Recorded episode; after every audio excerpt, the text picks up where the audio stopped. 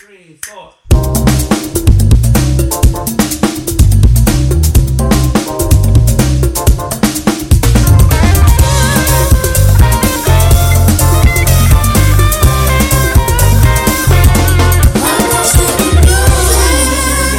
Que hacer un, un, follow-up. ¿ok? A mí no me gusta esta parte, pero nada. Que lo que Ey, nadie dijo nada. estamos aquí. Saluden. Buenas noches, permiso. Buenas. Buenas. Otro episodio más. ¿Otro drama más? Sí, este viene bien dramático. Otro té. Yo soy Joel Polanco. Yo soy Pashi Lagares. Y yo soy Pablo. Y nada, y juntos somos. Lost in Music. no, no. Y estamos. No. Eso me acuerda, eso me acuerda al anuncio de HTV de que, hola, yo soy Andy, yo soy Luca. y juntos somos Andy y Luca. Where are they though? Diablo. ¿Y Andy Luca? Ay, tanto que la querían. Tanto, tanto- tanto la quería que Ay, por tanto, ella la- moría. La, la mío, quisieron Disney- mucho, la quisieron Di- mucho. En Disney, Cha- eh, en Disney, Cha- Parece en que Disney- murieron. en Disney Radio, Radio, Radio Disney. Ay, more. Ay, santo. Esa es la misma época de la Floricienta. Ay, Ay, la floricienta. No, no. Let's just not. Eh, y nada, hoy vamos, guay, el temita de hoy me gusta muchísimo. Vamos a hablar del asesinato de la leyenda del soul, Marvin Gaye. Santo Dios. Oh, wow. Y wow. Oh, wow. Uh, uh, cha. And I- uh, Seguimos. Seguimos. Eh, no encuentro las notas. Pero nada, ¿qué tal su semana y todo? Bueno, muy larga. To be completely honest. En serio, esta semana, ¿cuántos días que tiene ya por fin? Como Dios mío, 15 como días. di- I cannot. Literalmente. Esta 10 semana días. fue el 2020 resumido. Wow. La década 2020. Ay, sí, Creo creo. que fueron 10. Un No, tico. no, no, no, no. Pero ya estamos al final casi. Eh, Del 2021, pero. claro. Digo, Saliendo del de esto. 2020 parte 2. Exacto. What is this The second coming. bueno. Eh, a mí me gusta mucho Marvin, en verdad. Sé que hay una amiga mía que le va a gustar mucho este episodio. Eh, Say her name. Emma. Emma. Emma saludo. Sanz. Emma, we love sé you. que le va a gustar bastante porque ella es bastante fan también. Eh, y nada, vamos a arrancar de una vez. Fuego. Eh, Marvin Gaye nació el 2 de abril de He was in 1939. Aries. Así Yes. es. Oh my God. Como muchos talentosos artistas. era Gracias Aries. por el cumplido. Lo cojo, lo tomo, lo tomo, lo Ok. tomo. Eh, devuélvelo a la salida. Eh, eh, nada, Marvin fue un cantante y compositor, fue productor eh, de soul. Fue de lo que le ayu- ayudó a dar forma al movimiento Mountain en los 60. Eh, parece que, bueno, según leí, él... ¿Qué es lo que pasa? Tony y no Ah. Braxton. Se oye, yo no... Claro, él está roncando fuerte, mi amor, como que está borracho y se durmió. él está roncando como yo cuando me doy tres. Ay, hombre, déjenlo ahí. Hey, Tony. Bueno, si Seguimos. oyen, si oyen roncando, no es que. No fue que me dormí, es que Tony, la mascota del podcast, Él está no es la durmiendo. mascota, Él es el que cuando tú entras aquí, él te toma la temperatura y te da las manos limpias. te hace la prueba PCR, te hace todo. Bueno, como estaba diciendo, Marvin fue de los artistas que le dio eh, como forma al movimiento Motown eh, en los 60. Él empezó como cantante de sesiones, o sea, parece que él grababa para otros artistas. Hasta que, bueno, ya cuando se lanzó como solista, el tigre explotó. Le decían el príncipe del Motown o le decían el príncipe del soul. La canción más popular está What's Going On, Of course. How Sweet It Is to Be Loved by You, eh, Sexual Healing, Let's Get It. Eh, Marvin grabó con con Mary Wells, con Kim Weston, con Tammy Terrell, que con ella que canta Ain't No Mountain High Enough, que esa también es muy popular. Y también era muy cercano y grabó con Miss Ross the Boss, Yes. Yes, la. Diana. Diana Ross. Hay que hacer un episodio de Diana. Bueno, Hay mucho té ahí. Hacer un season entero de ya Diana. lo sabes. Está fuerte. Eh, durante la década de los 70, eh, Marvin grabó, bueno, el disco de What's Going On y el disco de Let's Get It On, que se convirtieron, bueno, eso le ayudó a convertirse a él en, de los- en uno de los primeros artistas, como que rompió con, con el esquema musical que tenía la disquera de Motown, eh, haciendo ya canciones, bueno, la de Let's Get It On, que todo el mundo sabe. Y la de What's Going On, que era ya más un tema político y social, eh, que tiene mucho que ver con guerra, el, el racismo, igualdad, etcétera. Ya después él se, sabe, él se introdujo en subgéneros eh, contemporáneos de R&B, como el neo soul. Love news. ah. Eh, en la década de los 80, Marvin lanzó Sexual Healing en el 82. con el que se ganó sus dos primeros premios Grammy. Whatever that means. con el álbum. Midnight Love. Eh, y de sus últimas apariciones televisadas fue en el Juego de las Estrellas de NBA en el 83, donde cantó el himno nacional de los Estados Unidos. Y también en los 25 años de Motown eh, y en Soul Train, que bueno, el que no sabe lo que es Soul Train, era un programa donde participaban todos los artistas del género R&B, eh, Funk, disco. disco, y era con público y bailaban y etcétera, etcétera. Y era, era What bien, you doing if you don't know soul? era bien funky. Marvin nació en Washington, D.C., como ya dije, el 12 de abril del 39. Y desde siempre hubo mucha violencia en su hogar, gracias a su papi. Era dominicano. Eh, no, Com- Daddy issues. Eh, no, y también fuera en el barrio donde se crió, porque él siempre vivió en un proyecto ya de, de viviendas de vivienda pública. Para personas de escasos recursos. Exacto. Exacto. En el caro. Eh, Marvin describía vivir con su papá como vivir con un rey muy peculiar, cambiante, cruel y todopoderoso. Huepa. Oh, wow. ¿Qué, Leonel qué? Ue- eh, uh. Uh.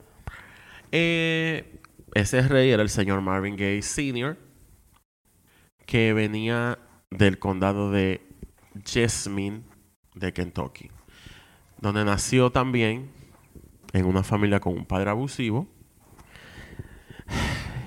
Lo Exacto. wow. Exacto. O sea, Eh, se repite la historia, básicamente. O sea que, en resumen, her people, her people. Exacto. exacto. Wow. Deep. ¿De verdad?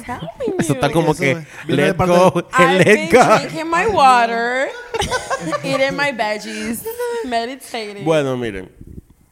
Cuando ya el señor Marvin, el padre, tuvo su familia, sorpresa, sorpresa, era ministro de una iglesia No, pentecostal que disciplinaba a los padres y a sus hijos severamente. Oh, wow. Wow. Ay, la iglesia. Y dentro de su familia también, y donde supuestamente Marvin era el que recibía el peor, como el peor trato de todos. Eh, su misma hermana, Jean, también recordó en una entrevista que la infancia entera de ellos consistía en, en azotes. O sea, what? Sí. Marvin dijo que, wow. Marvin también llegó a decir, eh, a comentar que cuando ya él tenía 12 años, no había una pulgada de su cuerpo que no tuviera golpeado. Ni con una marca, ni con nada. O sea, era constante. Ay, Dios. Hasta lo logra, loco. What? Eso lo llevó a recurrir a la música eh, rápido como un escape. Ay, can't. Dios No mío. puedo reír, pero... O sea, espérate, espérate. Hablando de algo serio, señor. Era todo algo serio, Ay, pero, Dios. okay, that was a very serious, Question. no, a very no serious statement what he said. Exacto. Cada pulgada de tu cuerpo, abarca hasta Piénsalo, la, piensa- palma de, hasta la palma de la mano, la planta de los pies y lo logra. Oyentes, piénselo. Cada parte de tu cuerpo. Cada parte del cuerpo es mucho. Muy difícil. Como decía. Eh, eh, Marvin se refugió en la música desde jovencito.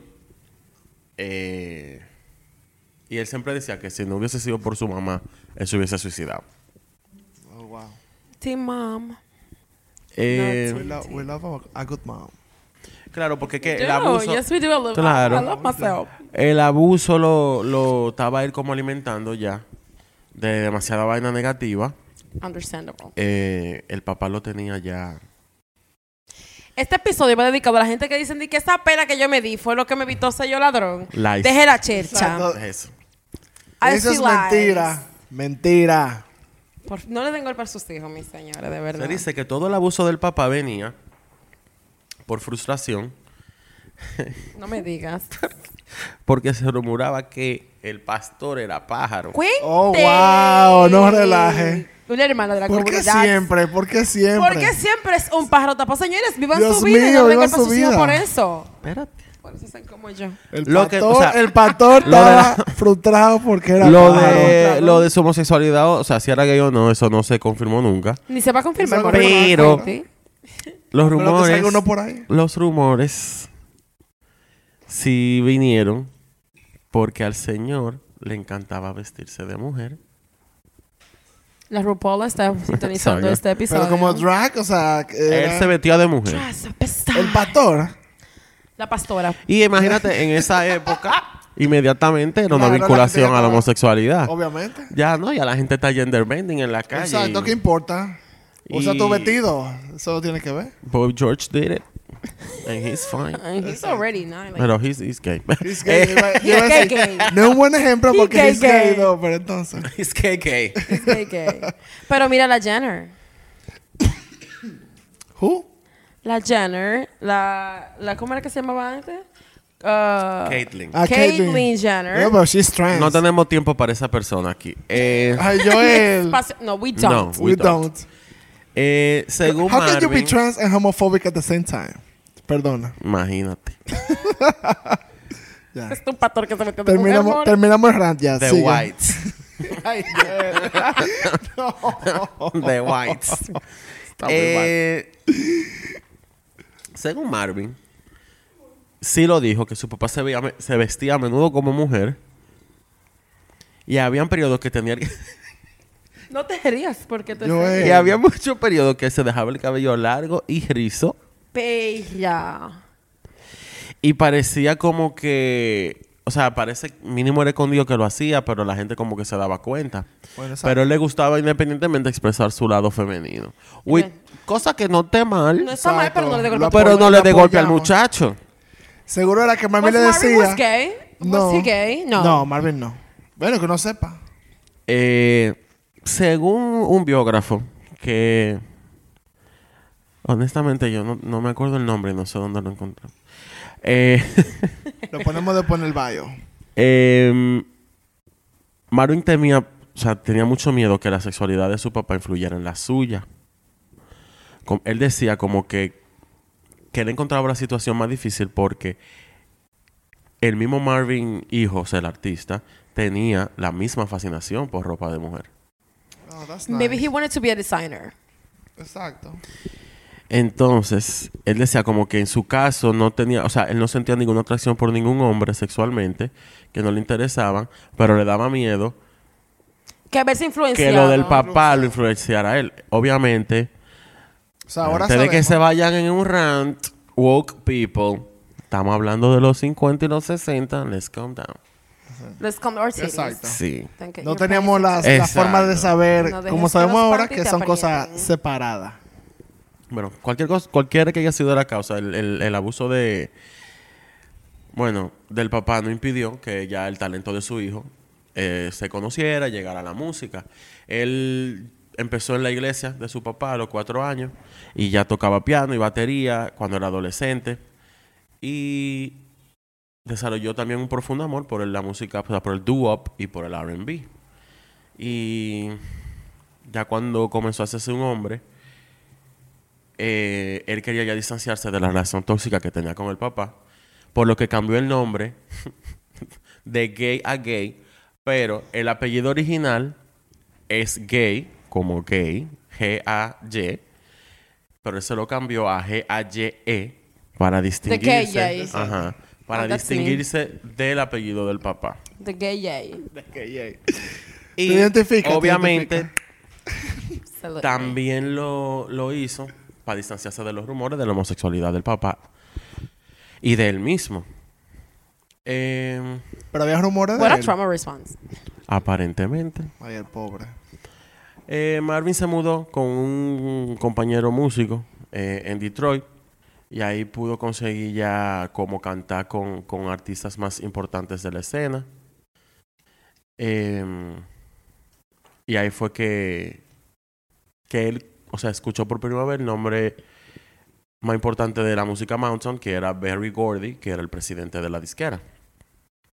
Y lo firmaron y Marvin se casó con la hermana mayor de Gordy, Anna. Entonces, aunque Marvin se convirtió, la celebridad que se convirtió y disfrutó de, o sea, tuvo un exitazo durante los próximos 14, 15 años, la relación con el papá nunca eh, se curó realmente.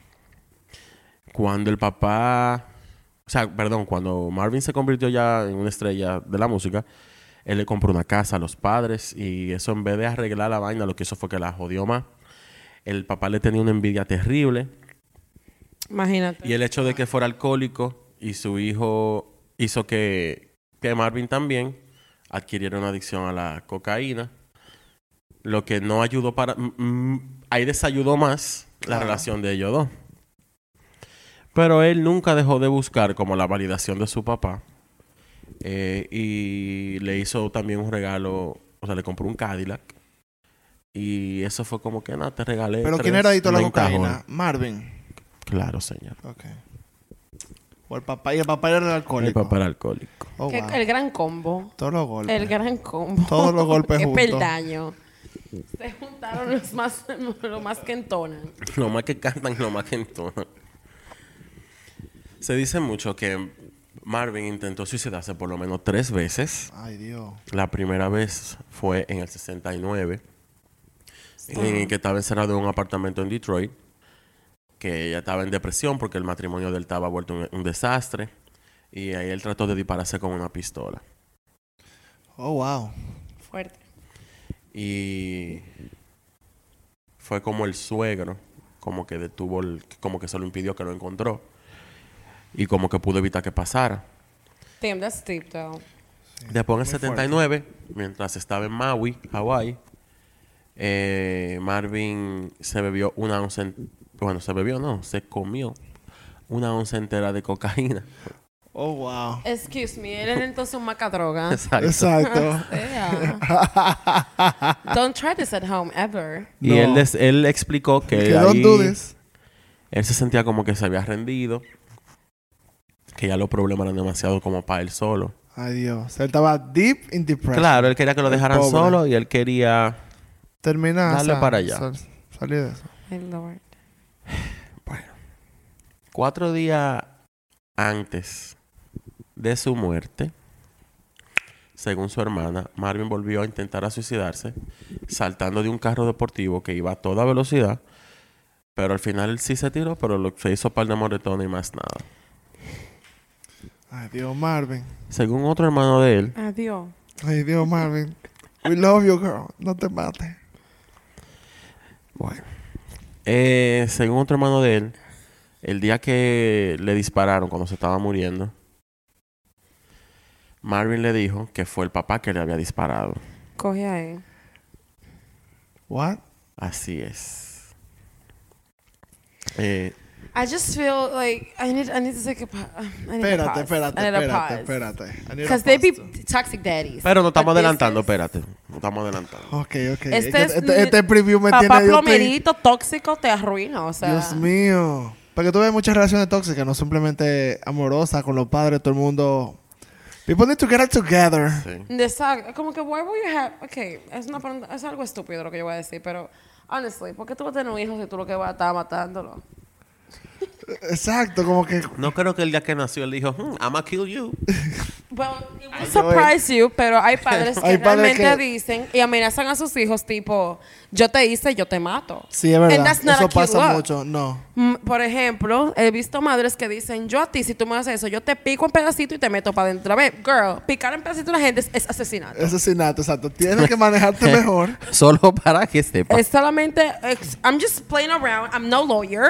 Exacto. Pero- Pero, según lo que uno entiende, Además, o sea, Ay, yo me quiero dar el microfonazo. Vamos adentrarnos un poquito más. Ain't deep. ay Dios. Eh. Marvin se conoció él cuando él era miembro de una banda que se llamaba Harvey and the Moonglows. Ahí él empezó fue el que conoció la marihuana. Pero ya cuando cuando ya él estaba solo al principio de los 60 que él era Marvin Gaye, ahí fue que conoció a, a Blancanieves.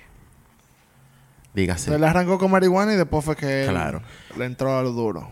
Em, pero Marvin tenía problemas para inhalarla por la nariz, así que lo que él, él hacía era que se la frotaba en las encías o se la comía. Oh, Un wow. cepilleo. Ajá. Oh, wow. Ya Y que obviamente, tenía el, tabi- el tabique desviado Exacto. o algo, o sea, ¿qué necesidad? ya para los 70 obviamente ya él tenía una dependencia y una adicción gravísima. Eh, y ahí él como que se fue para Londres. Y también era usuario de PCP. El que no sabe lo que es eso, que lo googleé. Yo no puedo ponerme eso ahora. Eh, vamos a adelantarnos ya un poco. La carrera de Marvin fue espectacular, pero obviamente no quiero meterme tanto en eso porque no nos vamos ahí hoy. Pero obviamente tuvo una mega carrera. Eh, y vamos ya adelantando un poquito más a 1983. En ese periodo, él había llegado de Europa, donde él estaba como exiliado fiscal, porque él tenía un lío con el fisco, y se fue para allá. Algo normal. Y ahí fue que él resurgió con la canción Sexual Healing y el álbum Midnight Love. Eh, él había logrado también estar sobrio por un tiempo, eh, cuando estaba, él se estaba quedando en Bélgica, y ahí él estuvo sobrio por un tiempo. Cuando volvió, cuando volvió a Estados Unidos, él empezó su gira de Sexual Healing a finales de abril de ese año, del 83. Pero la gira fue un poco atropellada.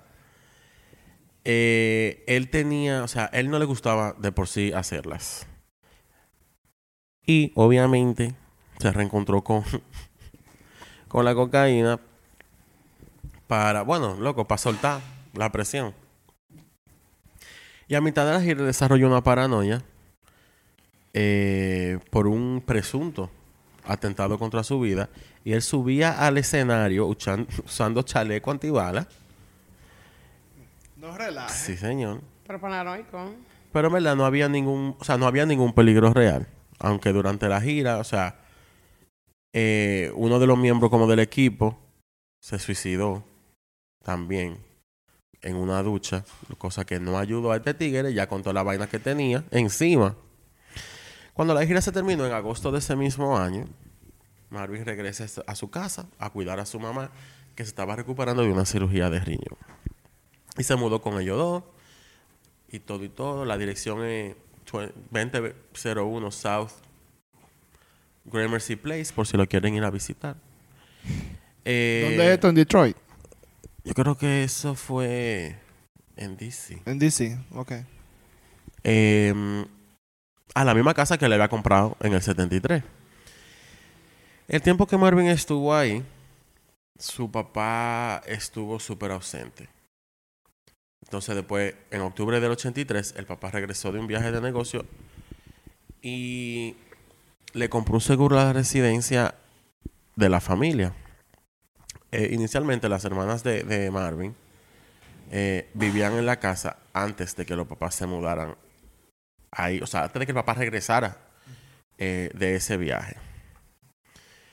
Pero al conflicto que había entre ellos, entre el papá y el hijo, obviamente, ellas velaron por su salud mental y se fueron de ahí. Se fueron de ahí. Obviamente, lo que uno debe de hacer. Durante los siguientes seis días, eh, ellos como que trataban de mantener su distancia porque sabían que no podían, o sea, ellos no se llevaban, ellos estaban claros y no había forma.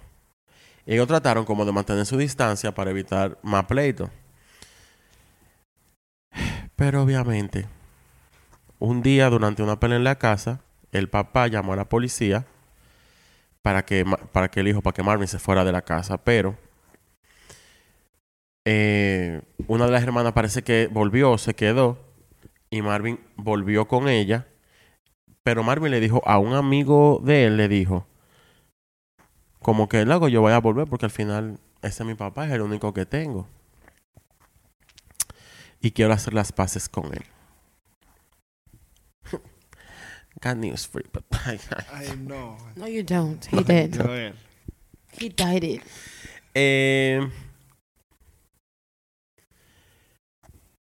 sí, ellas se habían amenazado también de muerte. El papá se lo dijo como que si me pones encima te voy a matar. O sea que ya, o sea, había ya, y desde el principio lo he estado hablando en el episodio, ya había, bueno, hay una historia de violencia, ya estamos hablando de que hay amenazas también. Em, imagínate un alcohólico con un adicto, como dije ahorita. Es difícil. La mamá de Marvin dice, dijo como que él,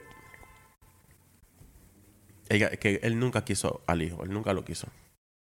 Damn. Él decía que, que no creía que fuera realmente ni siquiera hijo de él. Pero eso decía el papá. Ajá. Como que no era hijo de él. Mira, guaranazo. Pero nada. Ella decía, por alguna razón, ella, él no lo quería. Pero ella decía, pero lo que era peor, tampoco quería que yo lo quisiera a mi hijo. Sí. Lo que también provocaba pleito con la mamá y el viejo. El día de Navidad, dígase 25 de diciembre del 83, esto es lo que a mí me... Wow. Marvin le dijo, le dio de regalo de Navidad a su papá una pistola especial Smith Wesson de calibre 38 para que pudiera protegerse de los intrusos. No. No, no me Los amigos y las familiares, o sea, los familiares que no vivían en la casa, decían que Marvin siempre había tenido, o sea, esa... ¿Cómo que se dice? Como que es esa actitud suicida. Claro, eso mismo. Y, era, y siempre fue ¿no? paranoico. Entonces, tenía miedo, como que él hasta tenía miedo de salir de la habitación. No hablaba con nadie. Y hablaba hasta un poquito más del suicidio y muerte. O sea, hablaba de suicidio y muerte, pero sí en paranoia, pero si hablaba eso era lo único que decía, como que ese era el tema de él. Em, ya había dicho lo del automóvil, en verdad, que eso fue cuatro días antes de, de la muerte de él. En los días siguientes, los pleitos siguieron en la casa. Pero parece que hubo un pleito, el pleito principal fue sobre una carta de la póliza de un seguro que se había perdido. Eso es tan dominicano. O sea, yo iba a decir algo muy parecido. O sea, yo lo dejé bajo el colchón. ¿Cómo que no está ahí? O sea, pero yo Pero te lo di, fulano. ¿Dónde está? ¿Tú lo moviste? No me vengas con esa vaina. moviste. Una vaina así. Eh, el día antes de su muerte, las discusiones se extendieron a la habitación de, de Marvin, hijo. Y él estaba súper encojonado con el papá porque el, el papá estaba peleando era la mamá por el, Pero la fucking mamá estaba, no, estaba- no estaba. por el fucking papel. Estaba averiada también estaba porque estaba operada, recuperándose. Exacto. Ah. Y él le dijo al papá como que, loco, déjame tranquilo, suéltame en banda. Y el papá como que sí, se quitó de ahí. Y esa te noche... voy a decir, banda. a ti. Exacto, no hubo violencia ni nada. Pero el papá se fue a caminar la casa entera boceando. Eso me acuerdo. Very Dominican Oh of him. Very passive aggressive. Me uh, mean, no vas a decir me encanta, pero Pero... No nos encanta. no nos me encanta, encanta, pero we, rela- qué we linda don't tu relate, tita. pero lo entendemos. We've seen it. We've seen it, yeah. El primero de abril del 84, a las doce y media del mediodía, el papá volvió con el pleito del documento para donde la mujer. Dale para allá. y dale. O sea, Marvin- no había más nada. No, yo no sé. no había otro tema. El hijo, eh, ellos, wow. Marvin estaba vestido con una túnica marrón y le volvió a vocear al papá. Como que Suéltame en banda con el tema. Exacto, porque el papá, como estaba voceando en toda la casa y le gritaba cosas a él también, él fue, si tú me vas a decir una vaina, vendímelo entonces aquí. ¿Cuál es el maldito problema? Pero ¿por qué? Ok, yo quiero hacer una pausa para una pregunta leve. Si tu papá te odia y tú lo sabes. ¿Qué tú haces en esa ¿Qué tú casa? haces ahí? ¿Por qué tú tienes Pero tu vete tu cuarto? Vete para dinero. una cabaña a dormir. No, en los cuartos él no tenía, tenía un maldito pleito con el fisco que, te- o sea, estaba... Que debía todos los cuartos también. Sí, esa era otra. Ok, está bien, pero tú no tienes un amigo. Exacto, no tienes tú algo. un primo. No tienes tú, que sé yo, un cuernito que te Que coge te- en su, ah, en una su mujer morada. algo, algo por ahí. O sea, por favor. Señor Marvin Gaye, tú puedes dormir No donde solamente sea. eso, ni siquiera pensando en él. Vamos a hablar ya. O sea, Jane la Fonda te hubiese acogido en su casa. normal. Pero si tú tienes a tu mamá recién operada de, los, de nada más y nada menos que de los riñones, que no fue de que, que el tipo se hizo una lipo, o sea, estamos hablando de los riñones. Exacto. ¿Cómo tú sabes, cómo tú haces eso de meterte en la casa con tu papá, crearle esa clase de estrés a una mujer que está recién operada? Operada. Exacto. Que es una doña porque ya a la edad que esto está pasando, él no era un jovencito. Exacto. ¿Cuánto era que tenía Marvin ahí? Como algunos 40 años. 40 y Te algo. voy a decir Sí, ahora. porque si él nació en el 40, en el 38.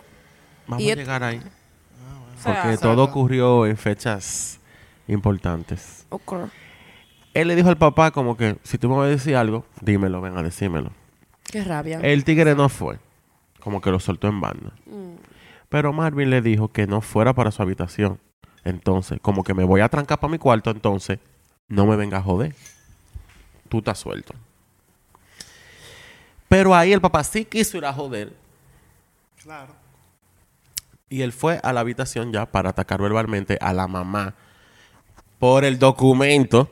Oye, pero dale con la cartita, ¿eh? Diablo, loco. Eso es loco, ¿viste? Lo que provocó entonces que Marvin como que se parara huyendo de su cama Mm. y como que le dijo de Pa' nuevo al papá que saliera entonces de la fucking habitación donde estaba la mamá. Cuando eso no funcionó, supuestamente él como que empujó al papá, Y estaba un poco hartico. se lo sacó de la habitación y lo empujó. Y como que le empezó a dar patada y a darle golpe. Y todo y todo. Él al papá. Claro, loco, porque imagínate Sí, que porque tu mamá esté recién operada No, y sí, esté vieja entiendo, mierda claro. hablando te disparate por una cartita. La doña después... sea, Que no es urgente, no entiendo la necesidad. La doña Alberta se llama la madre. O se llamaba. Le dijo, dijo en una entrevista que Marvin golpeó, o sea, le cayó a pata fuerte al papá, le dio golpe, le dio su golpe. Y la hermana también recordó que, que en la familia se entendía que si uno de los niños, como que alguna vez se atrevía a golpear a su papá, diciéndole que lo mataría, diciendo que su padre lo dejó muy claro y lo dijo públicamente en más de una ocasión, como que... Si tú me pones la mano, yo te voy a matar. Te voy a matar. Exacto. Qué bonita. Wow. Y nada. Good parenting. This is- Síganlo para más Señores, Dios consejos. mío. Marvin, le- entonces el papá se paró y Marvin le cayó atrás para la habitación y según la mamá le siguió dando golpe al papá hasta que la mamá fue, lo separó y se devolvió para su habitación. Ay, yo no me pienso en la doña y en los Yo puntos. pensando en la doña, dije, Y en los doña, ¿y tú puntos. estás operada? Y los puntos que se le van a abrir. Con ese estrés, yo me imagino. Por cosa coger una infección. A todo esto, Una cosa. La evidencia de la investigación después no se encontró evidencia física de que Marvin le haya dado golpe al papá. Ah, o sea, eso es lo que ellos The dicen. El teniente Robert Martin, que fue el detective principal del caso, dijo que no había ningún indicio de hematoma, nada como si, si lo hubiesen golpeado, o, o sea, nada, ni golpe, ni patada, ni na- nada. O sea, el tipo ni un rasguñito.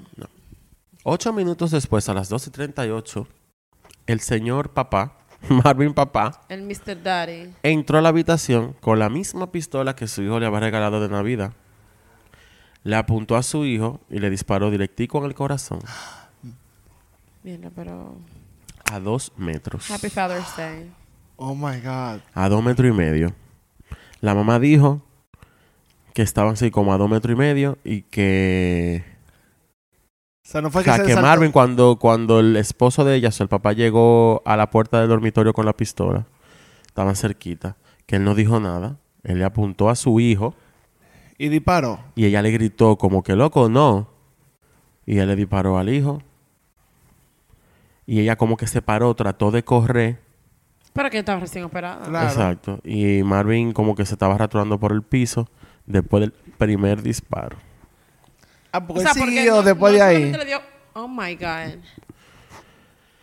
El primer disparo resultó fatal. Le penetró el lado derecho del pecho, perforando el pulmón derecho, el corazón, el diafragma, hígado, estómago y riñón izquierdo. Pero qué pistola le dio. Pero qué ¿Será pistola eso? fue que le regaló. Antes de... des- Exacto. Antes de descansar con su flaco izquierdo. Exacto. El papá se acercó después del primer disparo y le disparó por segunda vez a quemarropa. En la serie Reels, Reels Autopsy, The Last Hours of, del 2018, el patólogo forense Michael Hunter dijo que creía que Marvin había recibido inicialmente un disparo no fatal en el hombro izquierdo por parte del papá.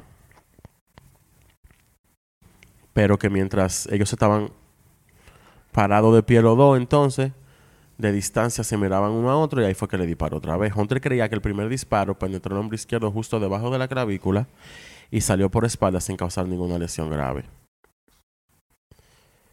Que parece que fue el segundo, o sea, es otra versión, aparentemente. Hunter también creía que Gay recibió un disparo mortal en el pecho que tenía una trayectoria muy dañina y extraña, viajando en diagonal a través del pulmón, corazón, diafragma, hígado y riñón, que ya lo dije, y finalmente se incrustó en el lado izquierdo del torso. O sea, la bala La hizo una gira. Una O sea, gira. La ruta telemicro. Exacto, allá adentro. Desde el punto de vista de ese eh, médico forense, eh, Hunter, la dirección de la trayectoria de la bala sugiere que Marvin estaba posicionado hacia su padre y que es probable que su padre se estuviera alejando en ese momento. Sugiere, o sea, no hay prueba.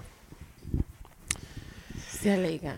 La mamá, asustada que le fueran a disparar a ella también, Corre a doña por su vida. Exacto. ella gritó tipo- y salió, con- todos los puntos. se Salió fue corriendo de la habitación mientras le estaba suplicando al, al don, al viejo, que no la, que, que no la matara a ella. Eh, supuestamente, y de acuerdo a unos informes de la policía, el papá de Marvin escondió el arma debajo de una almohada. ¡Wow! Nadie. Qué, buen, qué buen escondido. Ya sabemos por qué se perdió el papel. Porque él lo dejó a lo mejor abajo de ahí, cosa. cerca de la pistola. Exacto. Él lo puso en una almohada. En ese momento, el hermano de Marvin, Frankie, y su cuñada Irene oyeron los disparos que hizo. Esa era la hermana, los que sí se habían quedado en la casa. Y salieron corriendo. Porque ellos vivían en una casa de huéspedes que estaba dentro de la propiedad, pero no en la casa principal. Ellos oyeron en la balacera.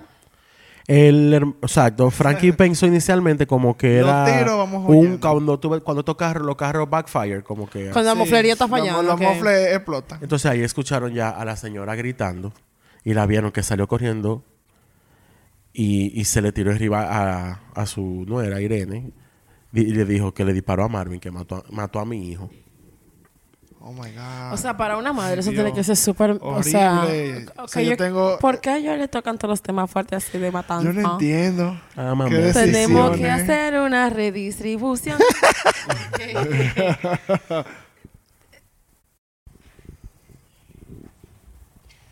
Bueno, entonces Frankie, el hermano, corrió dentro de la casa y ya con cuidado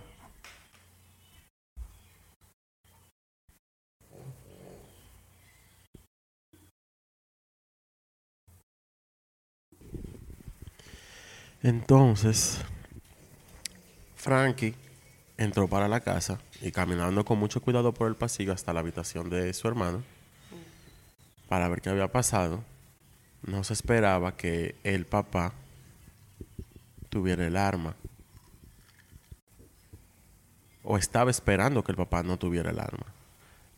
Eh, yo voy a parar porque no sé qué fue lo que escribí de verdad. Entonces Frankie entró para la casa, él entró caminando despacio porque él no sabía, o sea, lo que se iba a encontrar. Si el papá tenía el arma todavía, si estaba en la habitación o incluso si su hermano estaba muerto. Eh, cuando entró a la habitación de Marvin, hijo, Frankie, ya tú sabes, se derrumbó, lo abrazó, en lo que Marvin se desangraba. Frankie estaba diciendo que, como susurrando, ay tú. Marvin le dijo a él susurrando, conseguí lo que quería, no pude hacerlo yo mismo, así que le pedí que lo hiciera. Está bien, corrí mi carrera, no hay más en mí. I can't. La policía llegó. Irene, la cuñada de Marvin, fue donde el, el viejo, en la, que estaba en la habitación, y le preguntó dónde estaba el arma. Y nada, se pusieron a buscar. Irene la encontró abajo de la almohada. Y cuando salieron de la casa, Irene dejó caer el arma en como la, en la grama de adelante. Ahí mismo el don, el viejo, que ya estaba, él se sentó como en la galería, en una mecedora ahí, A reflexionar. a esperar que no, y ahí se lo llevaron preso, para que se lo llevaran preso porque él sabía ya lo que venía. Al menos ese animal. Eh, I can't. It's fucking Ay, stupid. Dios mío. sí. Como que estoy triste, tengo un pique. La policía llegó 20 minutos después, gracias a Dios que no había nada que hacer, porque si hubiese podido hacer algo no iban a hacer nada. Yo estoy sofocada. Eh, nada, cuando la noticia se regó de que lo habían matado el primero de abril del 84, eh, inmediatamente, se inmediatamente se realizó una autopsia. Los resultados de la prueba mostraron que él tenía cocaína y PCP o Angel Dust en su sistema. Y después de que los abogados malinterpretaran el informe del forense, el juez Ronald George determinó más tarde, durante las audiencias preliminares del juicio, que el, PS que el PCP a menudo podía eh, provocar violencia también. Cuando se le dijo que el informe se había concluido, solo que Marvin tenía, que o sea,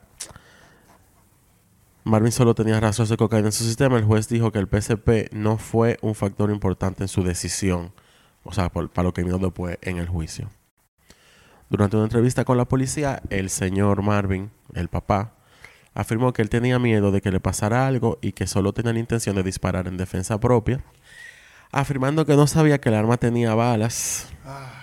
O sea, Ajá, no relaje. no me hagas que tú vas a disparar una alarma que para ver qué pasa. O sea, a ver qué se ¿Y qué siente. es lo que tú vas a hacer? ¿Asustarlo? Con- dime, clic, clic, dime. Exacto. Eso.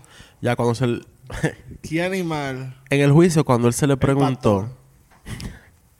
La pastora. En el juicio cuando le preguntaron si él amaba a su hijo, en voz baja, el señor respondió, vamos a decir que no Define amar. No, no, no, te voy a decir textualmente lo que él dijo. Digamos que no me disgustaba. ¡Qué azaroso! Eso me acuerda del video de Juan Gabriel. Me caen bien. O me cae sea, ¡Qué azaroso! O sea, que no- ningún tipo de remordimiento Cuando le dijeron que de su matar hijo, a su hijo. le dijeron que se había muerto, bueno, por los dos disparos. Por caso de los disparos, el señor supuestamente lloró y se puso malo. Claro, porque va preso, more. exacto, no porque No, no porque- no es por el hijo. No por el hijo. El señor lo, de- lo detuvieron bajo fianza. Los hermanos, o sea, sus otros hijos creen que...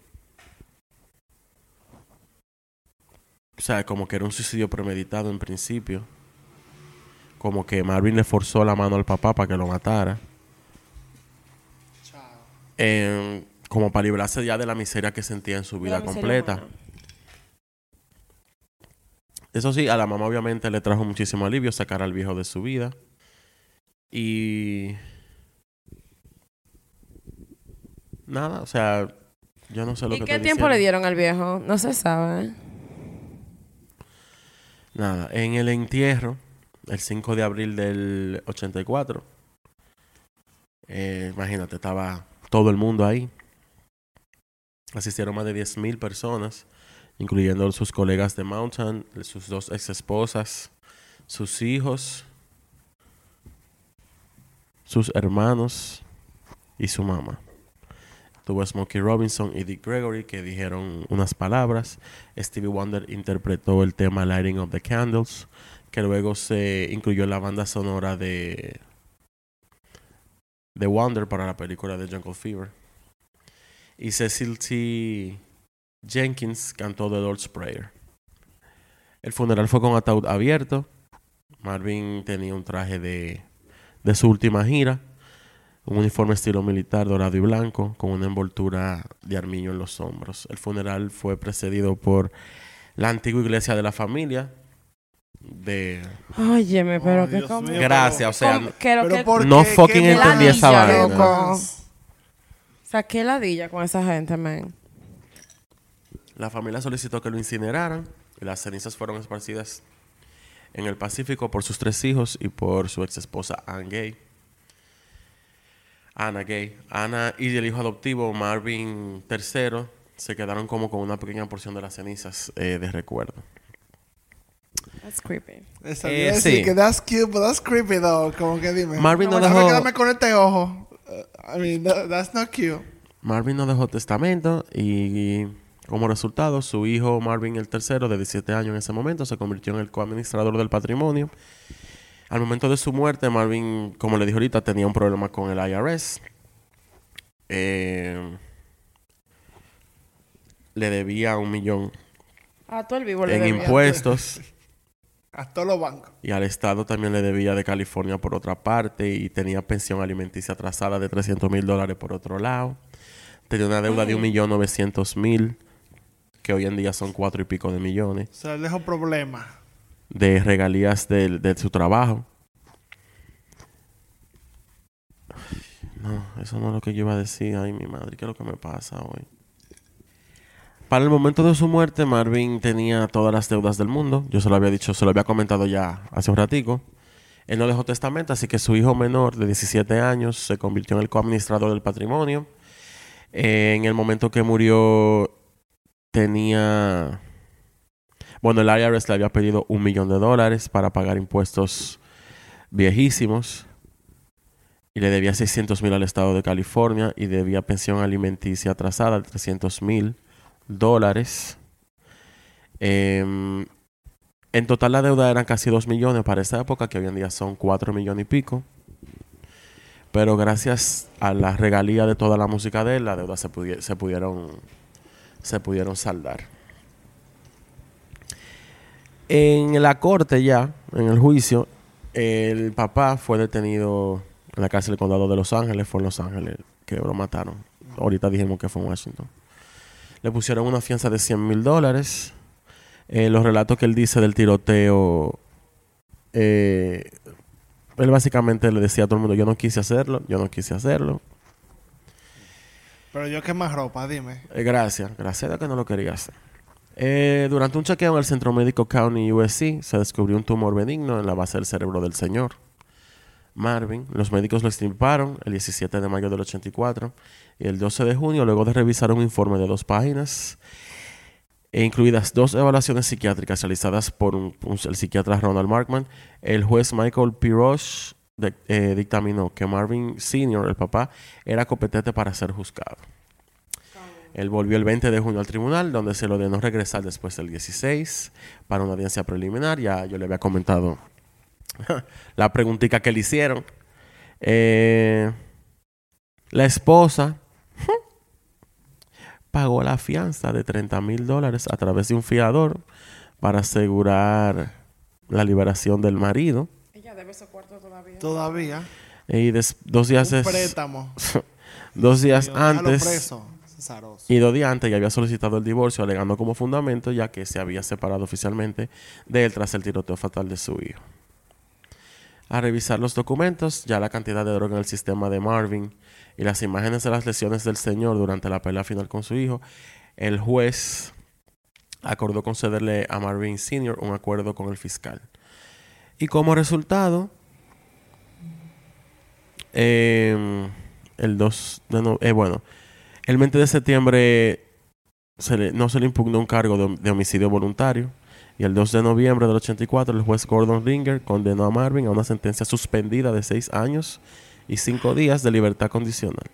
Durante la audiencia de la sentencia, Marvin dijo, entre lágrimas, dijo que si lo pudiera traer de vuelta lo haría. Le tenía miedo, pensé que me iba a lastimar. No sabía lo que iba a pasar, lamento mucho todo lo que pasó. Le amaba, ojalá pudiera atravesar esa puerta Pero ahora que es mismo. hablador. Estoy pagando el precio ahora. Cue the dramatics. La fingición es Ok, pero mucho. melodramático. El viejo murió en 1988.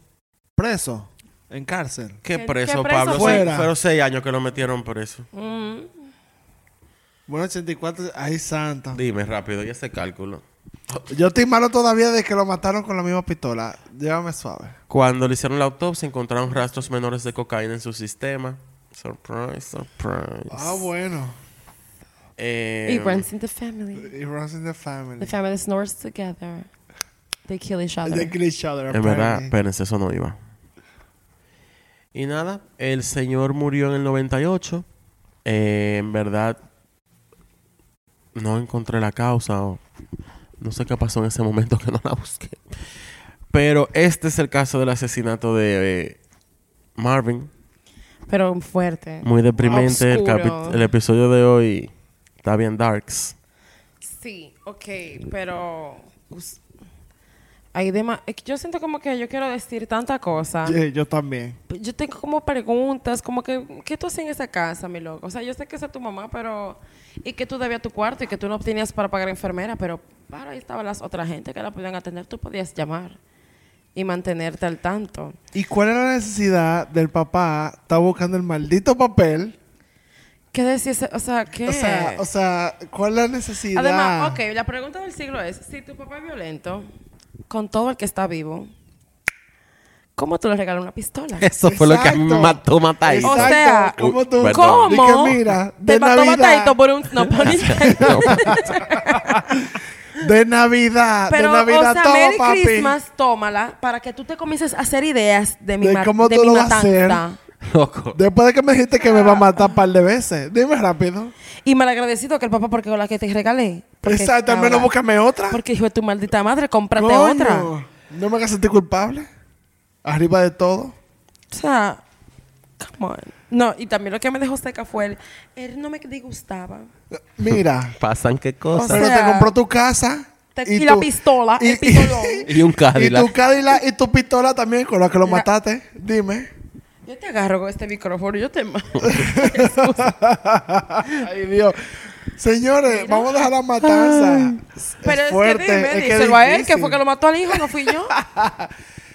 Eh, lo que yo quiero decir en, en conclusión para mí es que, y esto es un tema, es una opinión mía, no, no se vayan en una, no todo el mundo debe de tener hijos. Claro Porque que no. hermano, el pastor, Pastora, te dije. por favor, si usted no es que se vista de mujer, no es que ande por... Eso está bien, dele para allá. Pero no tenga muchacho porque... O si tú tienes muchacho y ya tú lo odias, deja que la mamá lo, lo tenga y lo quiera y, y dale otra vida. No hay que darle golpe. Y cuando se hace famoso, ahí tú coges los cuartos. No entendí. Tenían cuchillo colín de... Tenían cuchillo Estoy colín... Básicamente- quemándonos todavía. Básicamente, Estoy malo todavía. Es que no, mastadito. o sea, es que no. Y entonces al final de todo, todos lo quieren echar a la droga. Señores, la droga no pone a la gente así. Tienen que dejar la chelcha. Exacto. Déjense de eso. Tien- no, no es que yo sepa de eso, tú sabes, pero... Las, las drogas no te... Vamos a hablar serio, no, ¿eh, la marico? hay que decirlo. Hay Sí que te, decirlo. pu- sí te pueden poner violento. Te po- Sí. Pero Ok. Pero... aquí, para mí, eso fue el factor m- más chiquito fue ese. Es lo que te digo, o sea, no era Yo como estoy que para acuerdo. que la gente se centrara nada más en eso, No, de que exacto. vamos a hacerle los anales a- a- al cuerpo ahora para Y ver sabe qué qué- tanta droga. qué tenía. tranquilo, que ya ese tipo murió. Exacto. Igual. Exacto. Le dieron Vamos a hacer Y lo que me hace pensar que cuando cremaron el cuerpo, o sea, cuando se volvió cenizas, bueno, No, Patricia, sí. stop. Patricia, no. si el tipo estaba lleno de droga y ahora lo incineraron, bueno, va con ¿no? noche. El papá seguro dijo y el papá estaba droga. Y el tipo Ven acá. El tipo se comió una onza de, mari- de cocaína, marica. el papá Por seguro dijo favor, ay, no. ay, ¿Y el Dios cuerpo mío. dónde No, está? vamos a hablar serio porque, ok, todo, mu- okay, la vaina está muy es que no estamos, no estamos curando porque está, pero hay está que muy bus- tenso el tema. También y todo, o sea, ¿Tú me entiendes?